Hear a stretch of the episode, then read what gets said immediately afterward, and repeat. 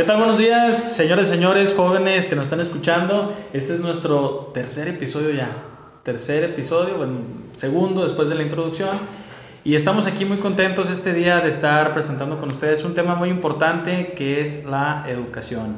El día de hoy quiero que cada uno de los aquí presentes nos vayamos eh, dando nuestros nombres para que la gente que nos está escuchando nos conozca. Yo soy Arturo. Daniel, Rodolfo, Jean-Louis y Aarón. Como les decía, el tema de hoy es sobre la educación y vamos a comenzar directamente, al grano. ¿Por qué sí o por qué no funciona la educación en México? ¿Quién tiene la palabra, compañeros?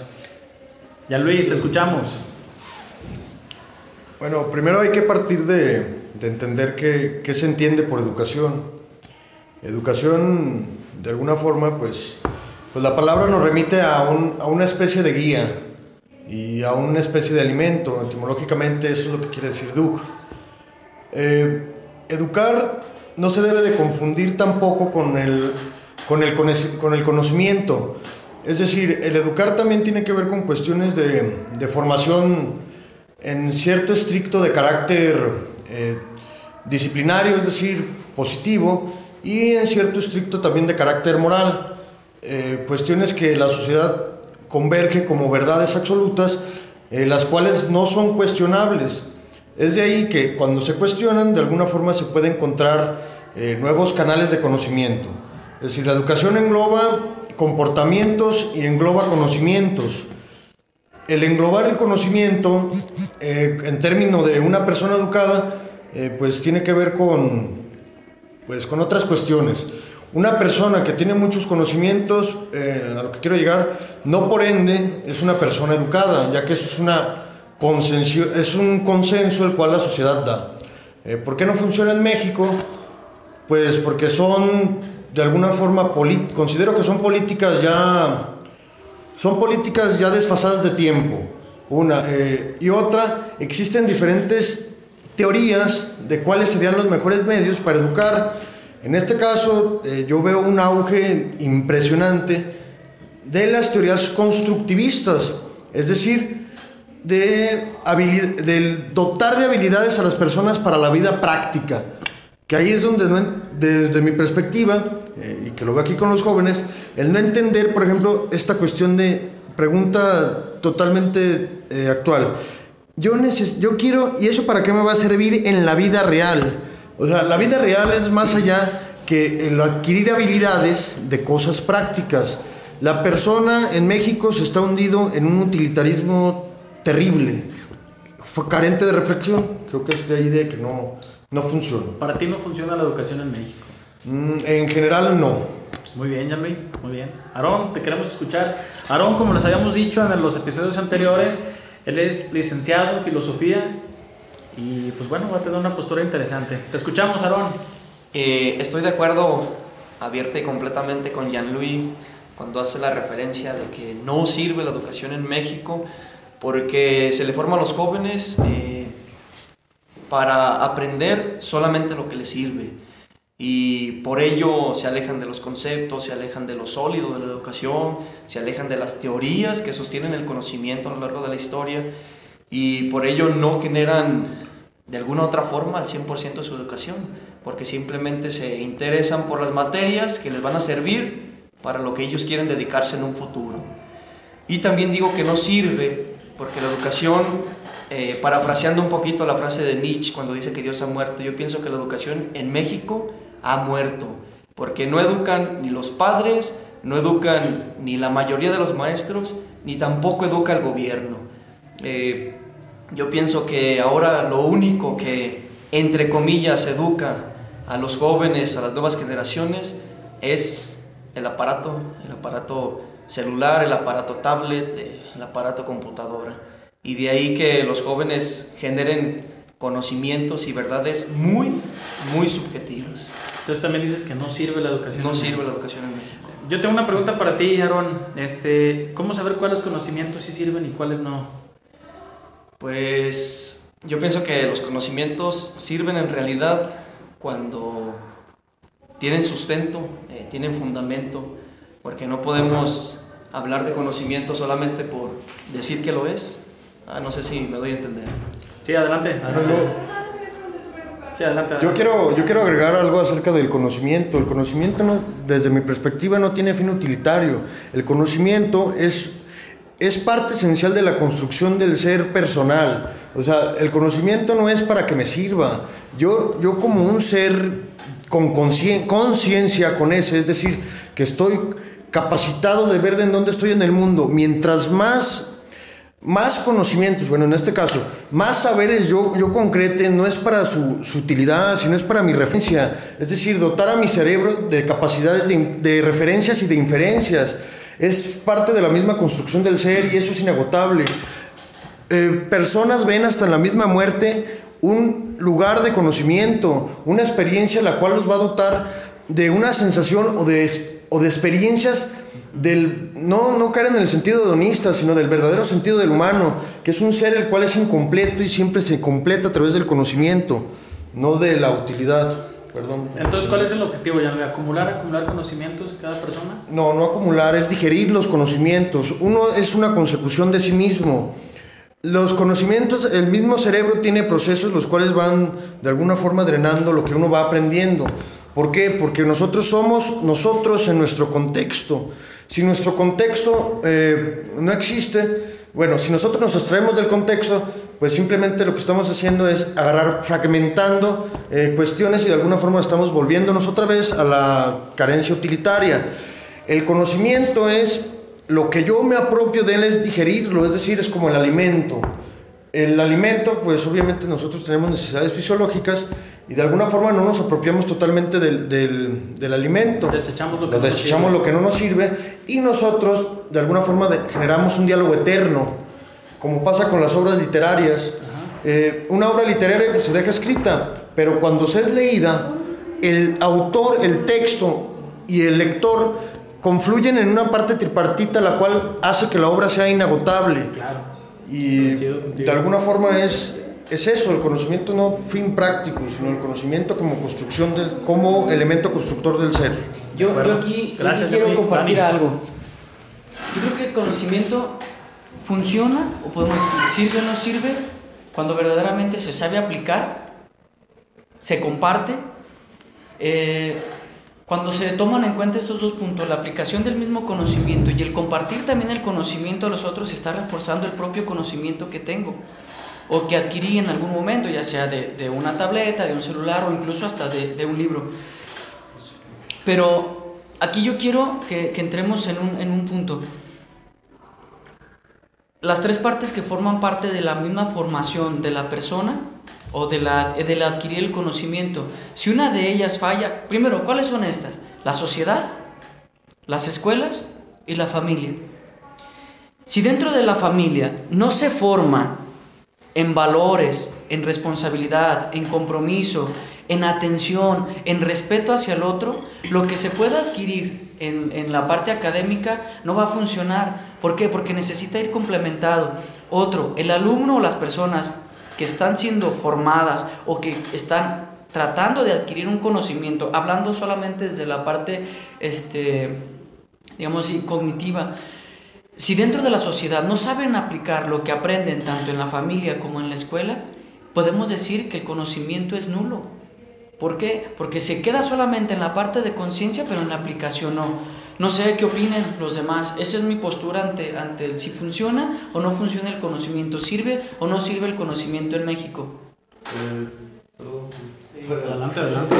No, no quiero. eh, considero que ahí estás tratando el conocimiento de una manera, de una manera aspiracional. Eh, de alguna forma nosotros entendemos que el conocimiento nos va a llevar a tener una mejor vida y eso no es verdad. Eh, al final de cuentas, pues personas, como tú me estabas mencionando, Nietzsche, pues son personas que alcanzan a ver las cosas eh, por adelantado. Y eso que les ocasiona, pues les ocasiona un terrible sufrimiento. Y en verdad no son personas que estén dotadas de tremendos valores. Es más, todo lo contrario. Son personas que intentan, eh, que aspiran a vivir de alguna forma el conocimiento, cueste lo que cueste, cueste la vida, o sea, cueste la moral, cueste el cualquier conocimiento cosa. te, lle- te genera libertad. Y la libertad es muy peligrosa, o sea, la gente desea mucho la libertad, pero la libertad es Cuando algo que no saben, no qué saben hacer. qué hacer. Es-. Adelante, ahora más. Sí, eh, en cuestión, bueno, ya ves, estamos hablando pues de la utilidad, cuándo es útil el conocimiento, cuándo no. Eh, en realidad, creo que es útil cuando se puede aplicar, ya sea para la reflexión personal, para el crecimiento personal, ya sea el desarrollo cognitivo, y también cuando podemos aplicarlo eh, en cuestión a la relación con los demás. ¿verdad? Hablamos de la utilidad del conocimiento cuando sí, de alguna u otra forma, sirve para, el- no solamente en el sentido utilitarista que mencionaba Jean Louis, sino hasta en la misma reflexión personal, la misma interiorización. eh, también pues hablaremos de una utilidad del conocimiento. Pero yo no, yo no hablé acerca del sentido utilitarista, incluso no mencioné esa palabra. Yo lo veo desde, yo lo veo desde el punto de vista este, personal. O sea, los valores de dónde nacen. El, el valor o los valores nacen desde una familia. ¿Por qué? Porque lo aprendes mediante lo que ves en casa. ¿Cierto? ¿Por qué? Porque es la célula donde el hombre se desarrolla y se desenvuelve desde el que nace. Antes de que continúes, para momento. generar un poquito de polémica, ¿y qué pasa con los que crecen en orfanatos? viven dentro de una familia. El orfanato es su Así familia. Así de sencillo. Entonces, este, no nacemos de generación espontánea. Y vuelvo a reiterar, si el conocimiento no se aplica con base a los valores que se adquieren de una familia, independientemente si es un orfanato, si es la familia nuclear, la educación o el conocimiento es poco, uno, poco creíble y dos, poco valorado tanto por la persona como por las personas que se lo están dando a conocer. Muy bien.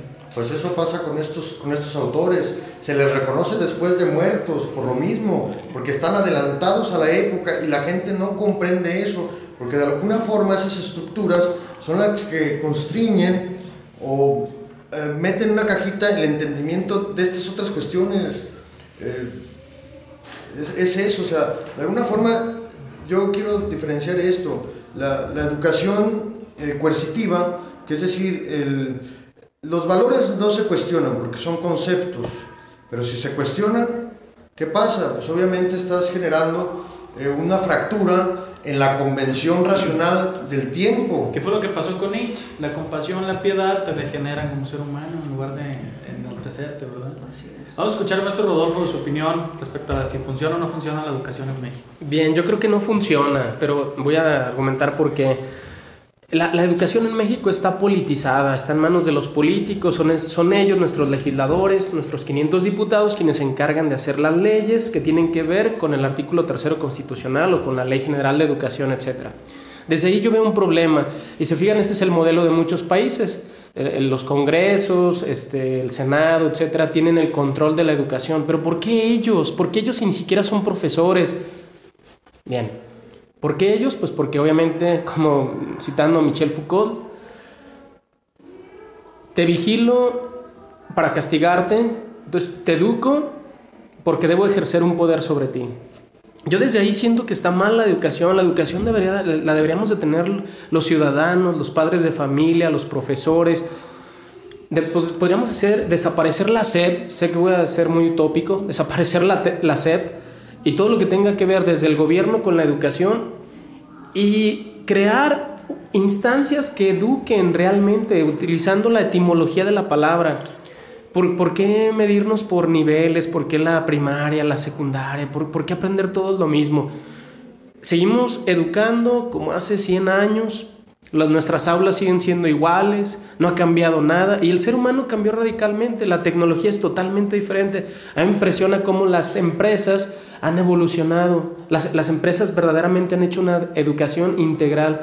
Nosotros en las escuelas, ¿no? Seguimos enseñando como nos enseñaron, seguimos evaluando la memorización de los alumnos.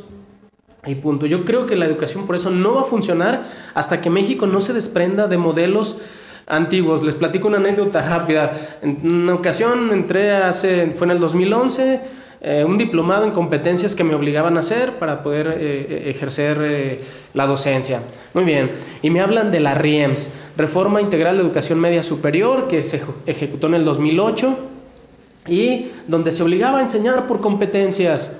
Y yo hice una pregunta al, al facilitador, oiga, ¿este es un modelo mexicano? Me dice, no, es un modelo europeo. ¿Y qué crees? En Europa ya no funciona, ya, ya está caduco. Ese es nuestro problema. Los políticos no nos han dado la libertad a los ciudadanos de crear nuestro propio sistema de educación y por ende que sea un modelo mexicano. Esa es mi opinión. Muy bien. Yo creo que sí funciona la educación en México, les voy a decir por qué. Eh, la educación no es un fin en sí, desde mi punto de vista, es un medio. El fin es la producción, la economía. El crecimiento de un país se mide a través de números. Nosotros en las aulas, con esa estructura sólida, rígida de hace 150 años, desde la escolástica, desde quién sabe cuándo, estamos formando empleados. Empleados que obedecen un patrón, que siguen tiempos, que siguen horarios, tienen un horario para el desayuno, como todas las empresas. Entonces, en este sentido, en la escuela, a la escuela vamos, llevamos a nuestros alumnos, van nuestros, nuestros hijos, no tanto con la intención de enriquecerse como seres humanos en lo, en lo personal, sino con la intención de ayudar a un crecimiento. Vean, las competencias surgen gracias a la educación, ¿por qué? Porque el objetivo de la educación es formar eh, lo que tú mencionas, pues, empleados. Eh, de futuras empresas, bueno, de futuras empresas o de empresas que ya existen. Así es, hay que entender bien el término educación y la educación se mide de acuerdo a la época en la que se vive. Ahorita estamos pasando por una época al posmodernismo. Si se fijan en este sentido, los freelancers están destacando, aunque no tengan dinero para a veces pagar la renta, pero se sienten más satisfechos trabajando para ellos mismos que trabajando para un patrón. Y esto se va a seguir repitiendo en los próximos años, considero yo. Que es el proceso que se está viviendo, que es la la reafirmación de lo que denominaba la modernidad a través del yo. La posmodernidad lo que reafirma a partir de ahora es el yo, eh, es decir, es la reafirmación del verdadero yo en sus diferencias. La modernidad intentó reafirmar las diferencias a partir de la individualidad y de alguna forma, eh, como tú dices, eh, sí tuvo la practicidad, pero lo único que generó pues son seres, sistemas, es decir, robots, de alguna forma. hay una filósofa que me gusta mucho su, tesis que plantea, que ella dice que el origen, es Simone Weil, ella dice que el origen del mal se encuentra en la línea de producción.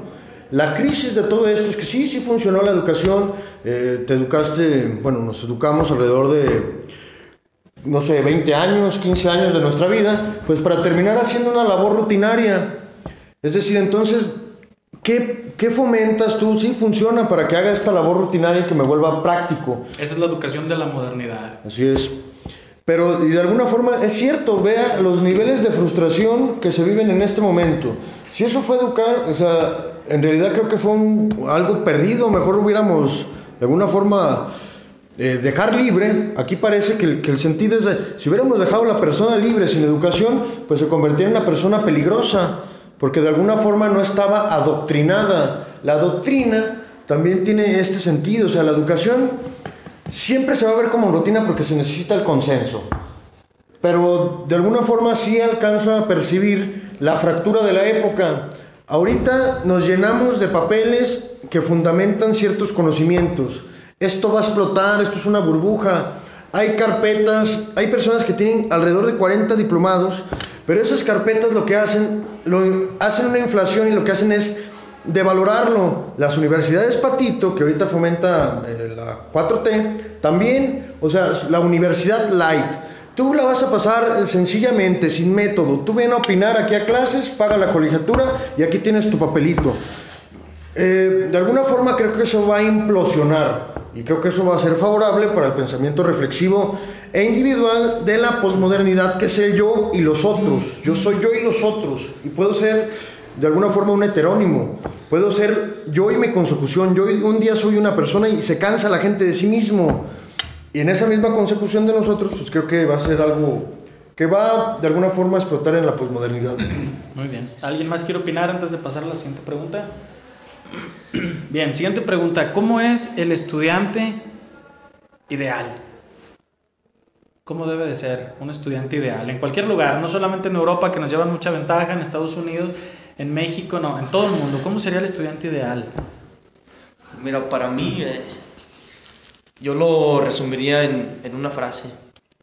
Un alumno de excelencia un estudiante ideal, como tú lo mencionas, yo creo que sería esa persona que no depende de lo que el maestro vaya a decirle en la clase que sea capaz por sí mismo, sí, de recibir lo que el maestro le ofrece, de lo que el maestro le dice. Que no dependa al 100%. Que no dependa al 100% de eso. Que cuestione al maestro. Que cuestione al maestro eh, y más allá de que lo cuestione él también, que busque, que se fundamente en otro lugar, en, otro, en otra persona, eh, en otro autor, qué sé yo. que Yo- no dependas que- al 100% de su clase solamente, sino que lo que recibe ahí también puedas sacarlo fuera, eh, no para ponerlo en práctica tú solamente, sino para enriquecerlo, para aprovecharlo más. ¿De Yo creo que un estudiante ideal, eh, para mí, es un estudiante feliz. Ahorita los alumnos o los estudiantes se están olvidando de cómo eh, expresar la felicidad dentro, tanto dentro como fuera de las aulas. Eh, vienen a las aulas frustrados porque no aprendieron matemáticas, porque les fue mal en un examen, y van a casa tratando de estudiar, repasar, memorizar, pero no viven felices. Yo pienso que el hecho de ser estudiante ya te da el fin de que vas a aprender, pero ese aprendizaje es necesario que te genere felicidad para poder compartir ese conocimiento a los demás. Y a lo mejor vamos a caer en una, en una ideología de, del que es la felicidad, de, de verdaderamente si son felices o no. Es que todos somos felices. Pero el estudiante no ha sabido porque se ha englobado solamente en el recibir el conocimiento, en el recibir el concepto, pero no en el transmitirlo como él quisiera transmitirlo. No, no vivir la educación como él verdaderamente quiere vivir la educación. Busca un 10 y cuando no lo tiene se frustra. Busca Pero- un 10 y cuando no lo tiene se frustra, exactamente. Pero se frustra por el 10 o se frustra por el peso el cual está cargando él de sus padres o de una sociedad la cual ya le está exigiendo que no se puede equivocar desde que tiene 15 años.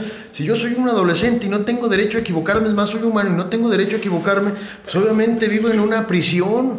Ah, ah, Exactamente. ¿Cómo va a ser feliz? Ahorita, ahorita se Exacto, está, se incrementando, se está incrementando en un alto porcentaje los problemas de ansiedad en los jóvenes. Viven, son jóvenes que no duermen, son jóvenes que comen poco, son jóvenes, jóvenes que no tienen actividades recreativas por estar solamente enfocados en lo que me pide la escuela para poder aprobar un examen. Pero ahí la familia, volvemos a lo mismo. Entonces, si la familia construye y educa, pues la familia ahorita está construyendo y está educando mal. Claro. Pues es una proyección de los Era papás. uno de los es uno de los terrible. pilares que está fallando Sí. De los pilares que les mencioné al inicio, está fallando ese pilar. ¿Por qué? Porque ya no hay atención hacia el joven, solamente exige, más la familia no da. Y es que no fíjate, ofrece es- nada. ese, eh, los papás de esos alumnos son papás que tienen incluso hasta dos empleos. Exactamente. Tampoco van felices al trabajo. No. No, porque así está su estructura mental. por lo tanto, si yo me esfuerzo, pues mi hijo también se tiene que esforzar.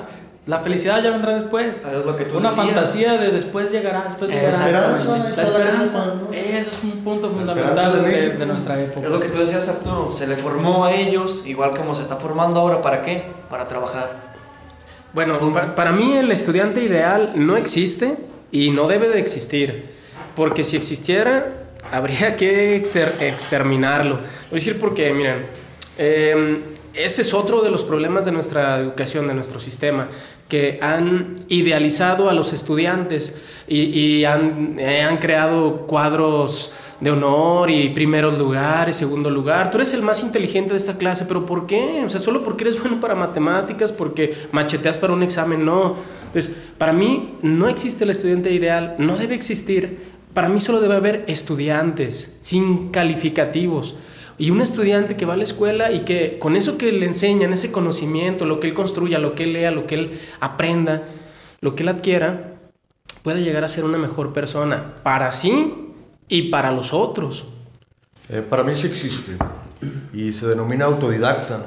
El estudiante ideal es el que no va la, es el que no va a la escuela, es el que aprende por sí mismo, es el que sigue su propio camino. De alguna manera es un asceta, que él de alguna forma entiende sus tiempos, entiende sus intereses, sabe que no va a comprender todo. Pero necesita rodearse de un contexto que le favorezca, ¿no? Eh, pues quizás sí, que eso es a lo que denominan capital cultural, que Bourdieu lo, lo empieza a denominar. O sea, es, es leer, pero no solamente leer cualquier cosa. O sea, si es autodidacta, debe experimentar. Sí, así que- es. Que, que tiene que ser con, que eso es lo que te menciono, que es el capital cultural, que lamentablemente en este país, pues no se fomenta absolutamente nada. Los niños eh, los siguen poniendo a ser... Al niño se le trata como una persona de segunda categoría, es decir, como una persona incompleta, como una persona a la cual no cuenta con conciencia.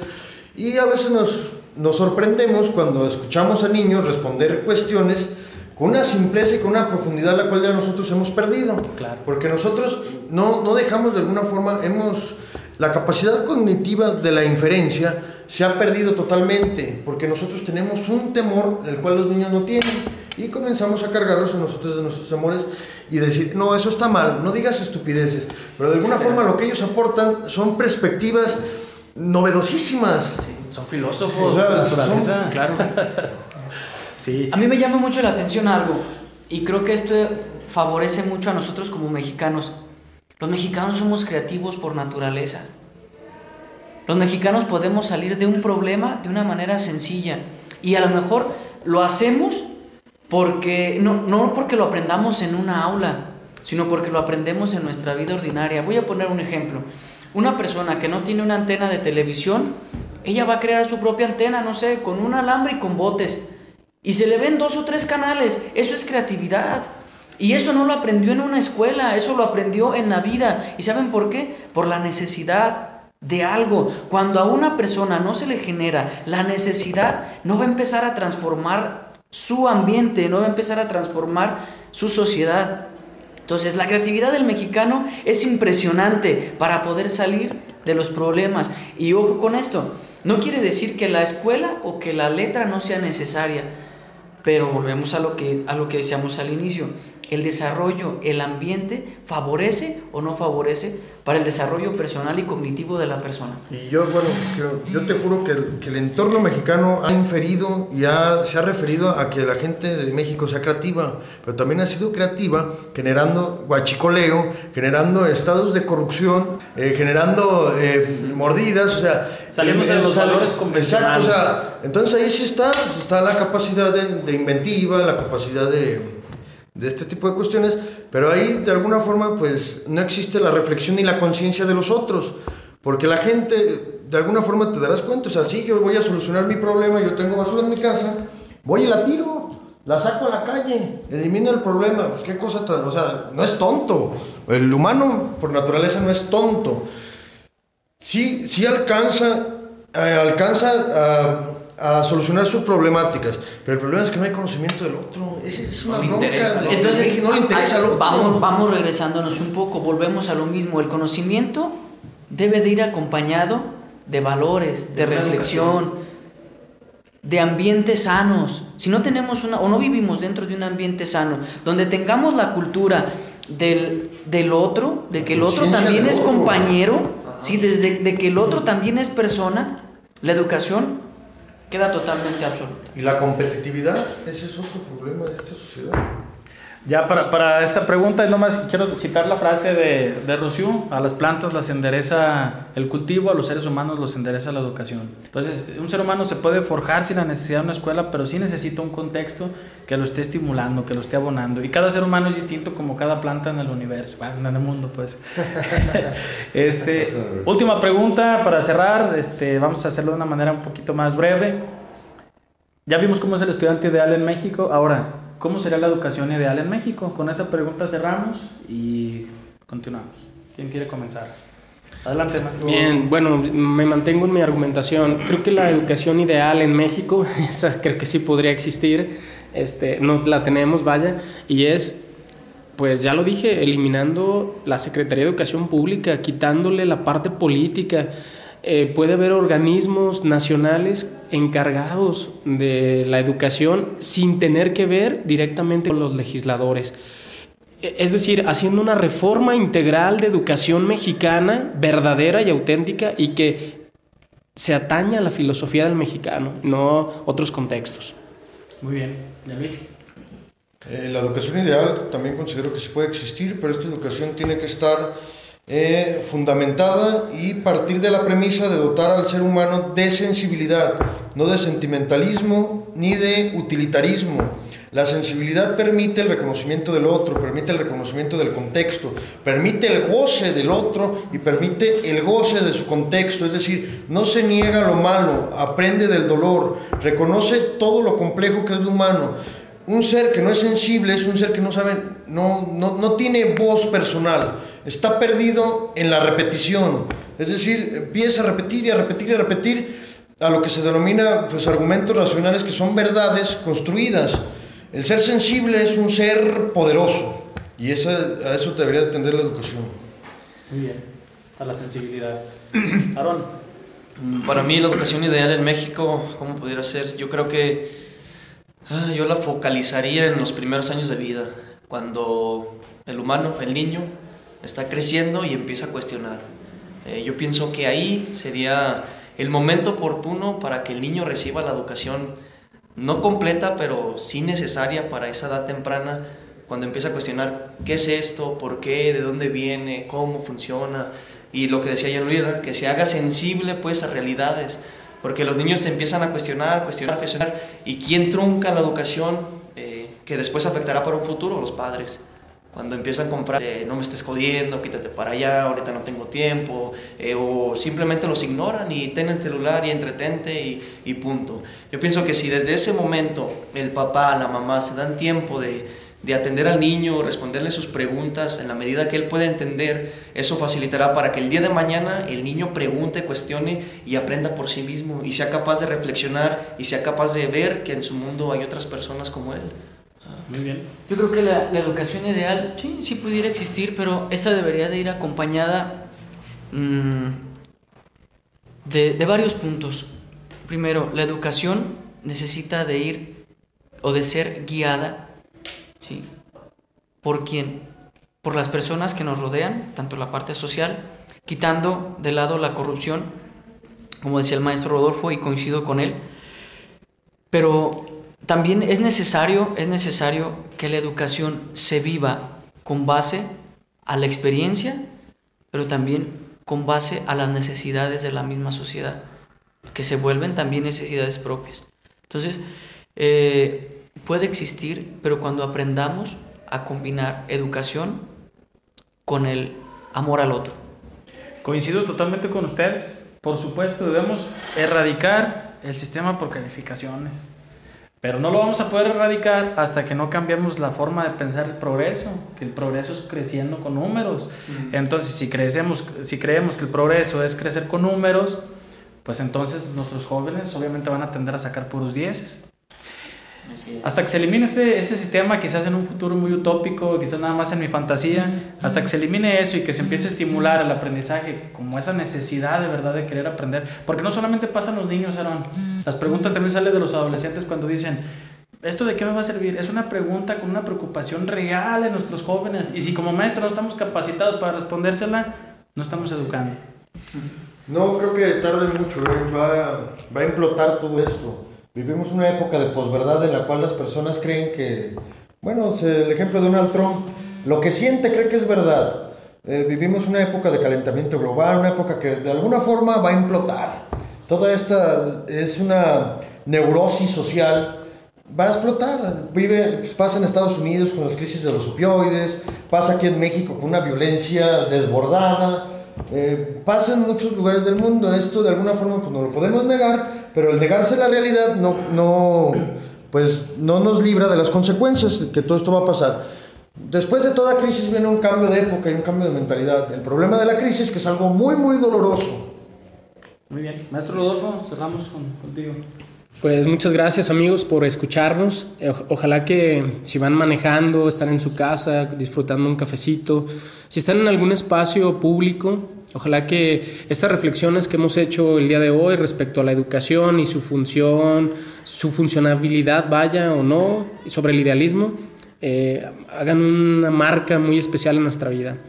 Es, es un placer, les mandamos un saludo, filósofos de carretera. Saludos, nos vemos la próxima. Ánimo.